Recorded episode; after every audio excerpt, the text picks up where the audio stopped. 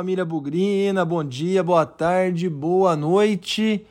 Hoje é quarta-feira, dia 3 de maio, depois aí de três finais de semana muito bons na vida do Guarani, três vitórias seguidas na Série B, paz no sábado, paz no domingo, às vezes até paz na sexta-noite, né? Dependendo de quando aconteceram os jogos. O Guarani vai jogar no meio de semana e vai jogar logo ali, em Caxias do Sul, contra o Juventude, num jogo que pode marcar a quarta vitória do Guarani na Série B, pode marcar a quarta partida sem perder, em caso de empate, e, Deus me livre, pode quebrar a invencibilidade aí, a sequência de três vitórias seguidas. Um jogo importante. Juventude, um time que veio da Série A, rebaixado no ano passado, tem um um elenco relativamente caro, liderado aí pelo Nenê, já veterano, vindo do Vasco, e que até agora não venceu, né? Muito pelo contrário, até agora o Juventude perdeu todos os jogos. Perdeu na estreia em casa para o Botafogo de Ribeirão Preto, depois perdeu fora para o Novo Horizontino e mais recentemente no último domingo perdeu para o Vila Nova 1 a 0 lá em Goiânia. Então, o Juventude vem pressionado e bastante pressionado por conta do investimento que até agora não se mostrou nem um pouco, é, como eu posso dizer, nem, nem um pouco satisfatório. Tem o pintado de técnico, técnico inclusive que subiu o Juventude lá em 2021 ou 20, já nem me lembro mais, 2020 para a Série A. Juventude ficou dois anos na Série A e acabou caindo ano passado voltando aí a disputar a Série B esse ano. Então, o Guarani pode esperar bastante pressão, bastante, não dá para falar ainda em crise no Juventude, mas um jogo aí de desespero. E eu acho que também pesa contra o Juventude o desgaste, né? O Juventude jogou no domingo, 6 e 15 da tarde, contra o Vila Nova em Goiânia deve ter voltado para Caxias do Sul ao longo da segunda-feira. Malemar treinou na terça, fez a concentração na terça-noite e já vai para o jogo na quarta-feira direto. Então, tem um desgaste aí, um time já um pouco mais velho, e isso pode jogar a favor do Guarani, que na sexta-feira jogou contra o Ituano em casa. Né? Então, deu, deu uma folguinha ali no sábado, um treininho, domingo teve alguma atividade segunda também, e aí na terça viajou para Caxias do Sul. Inclusive, me parece que o, o tempo lá vai estar tá tradicionalmente com neblina, com frio, fechado, talvez até chuva, o que vai deixar a partida ainda mais exótica, né? Caxias do Sul, a sua tradicional neblina, Juventude, a sua tradicional Alfredo Jacone com neblina. Então vamos ver o que nos espera por lá. Acho que esse é um fator que o Guarani deve levar em consideração quando entrar em campo. Deixe o Juventude jogar pressionado. A torcida vai cobrar, os jogadores vão cobrar. Não é um time ruim, na minha opinião. É um time que ainda não encaixou, um time que foi montado aí para a Série B e ainda tem peças experientes. Tem o Reginaldo, lateral direito, que jogou no, no, no, no Água Santa na final do Paulistão. Tem o Romário lateral esquerdo que já jogou pelo Guarani, o Jadson, volante, não aquele hein, que jogou no Corinthians, mas o Jadson, volante, que jogou na Ponte, inclusive, o Nenê, como eu comentei, e uma série de jogadores ali de 23, 24 anos compondo o elenco. Talvez tenha mais algum jogador aí que eu não memorizei, mas é um time que vem muito pressionado enfrentar o Guarani. Por isso que talvez o Guarani possa ter oportunidade de, de usar essa pressão ao seu favor. A gente fez uma live na segunda-feira à noite e um torcedor achou que esse momento ruim do Juventude pode ser muito favorável ao Guarani no estilo de jogo do Pivete. Talvez colocando ali um time mais no contra-ataque, mais reativo, mas esperando um pouco o Juventude, não na defensiva, porque a gente já viu que o time do Pivete não é defensivo. Ele vai para o jogo, a gente lembra aquela partida contra o Ceará, um brilhante 3 a 0 fora de casa. O Guarani fez um gol, se não me engano, com 10 minutos.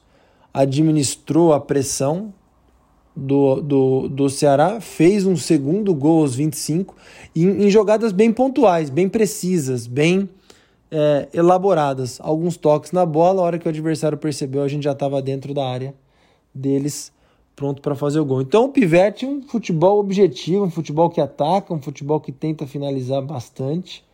Quem sabe aí dar a bola para o Juventude e jogar no erro do adversário possa ser o caminho para uma vitória. E aliás, uma vitória que colocaria momentaneamente o Guarani na liderança isolada do campeonato. Quatro jogos, quatro vitórias. O empate também vai colocar o Guarani lá na frente. Aí já disputando nos critérios de desempate com o Criciúma, que empatou com Londrina fora. O Guarani ganha nos critérios de desempate. Mas o Vitória não joga essa rodada, né? Tá naquela lista de jogos do esporte ou do Ceará pendentes aí. Nós só vamos ver a tabela exatamente como ela é assim que todo mundo tiver o mesmo número de jogos. Isso acho que ainda vai levar mais ou menos um mês. Mas eu brinquei na live na segunda-feira que um time com 12 pontos após quatro rodadas, que seria a possibilidade do Guarani, nunca caiu para a Série C. Nunca. Foram nove vezes que isso aconteceu desde 2006. Seis subiram e três continuaram na Série B. Então, chegar a 12 pontos aumenta, obviamente, bastante a chance de acesso. Fazer 10 pontos, aí é uma situação um pouco exótica. 15 times fizeram 10 pontos passadas quatro rodadas. Desses 15, 6 subiram, 6 permaneceram e 3 caíram. Então brincou com a gente lá o Eduardo na live que se fizer 12 pontos, não cai mais. Então, teoricamente, nunca um time que fez 12 pontos em quatro jogos caiu para a Série C. E o que também é importante são as mini metas, né?